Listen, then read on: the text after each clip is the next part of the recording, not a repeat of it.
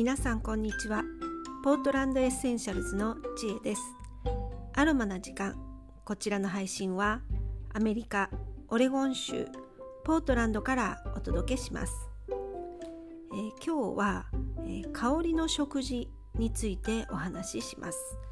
えー、少し前にあの読んだ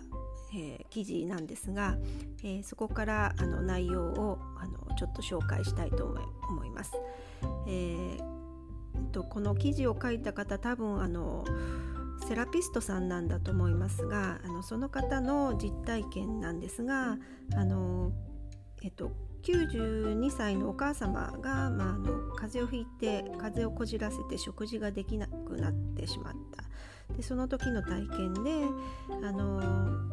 が、まあ、ご本人があの点滴とか栄養を投与するのをすごく嫌がったのでもうどうしようもなくって水分だけ補給してっていうことをしてたらしいんですね。でその時に、まあ、セラピストさんなのであの精油をあのジェルに溶かしてでそれをあの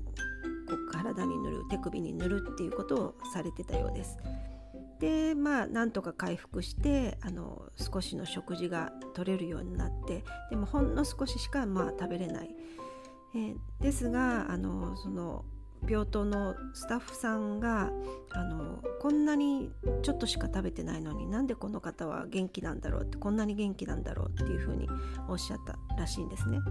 でその時にあのこの彼女があの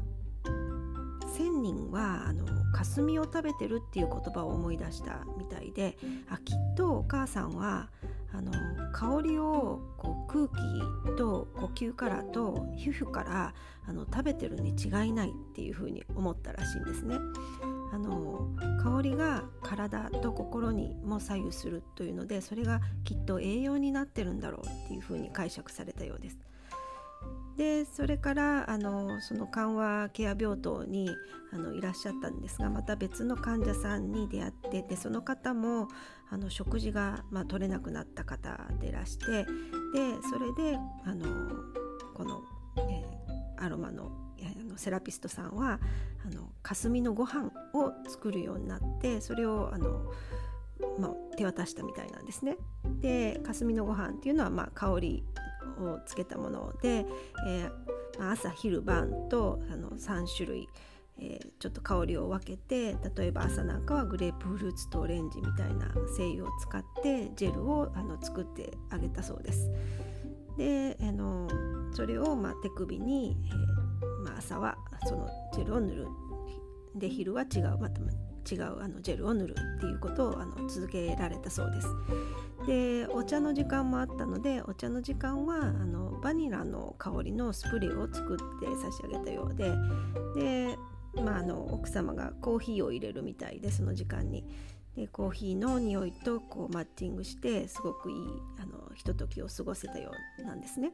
でその奥様からあの前職おいしくいただいてますよなんていうこうご報告があったっていうあの話が載ってました。ですごくなんかいい話だなと思って私もこれを読んだんですがあのつまりはそのこの方がおっしゃってるんですが、まあ、あの食事っていうのは舌だけであの人間は食べてるんではないんですよってあの鼻や手や耳や、まあ、いろんなものを使って食事を人間は楽しんでいると。で香りはっていうとあの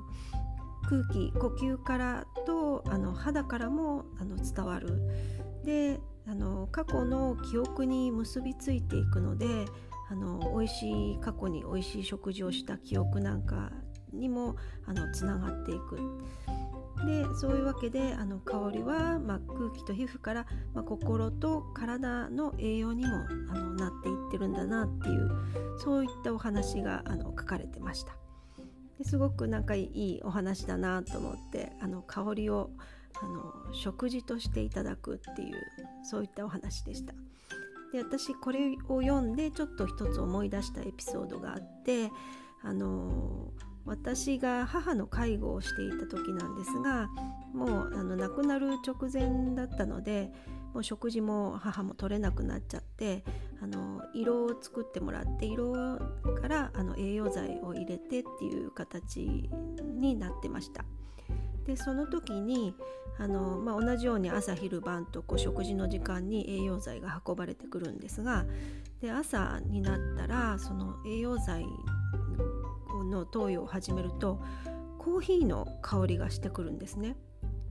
でパッケージをその見てみるとあの嗅いでみるとやっぱりコーヒーの香りがする。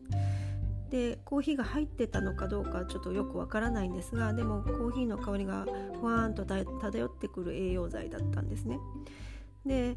まあ、直接胃に入れるので味わうこともないですしなんでこうわざわざコーヒーの香りがついてるんだろうってその時は思ってたんですがでもあの私の母はコーヒー好きだったので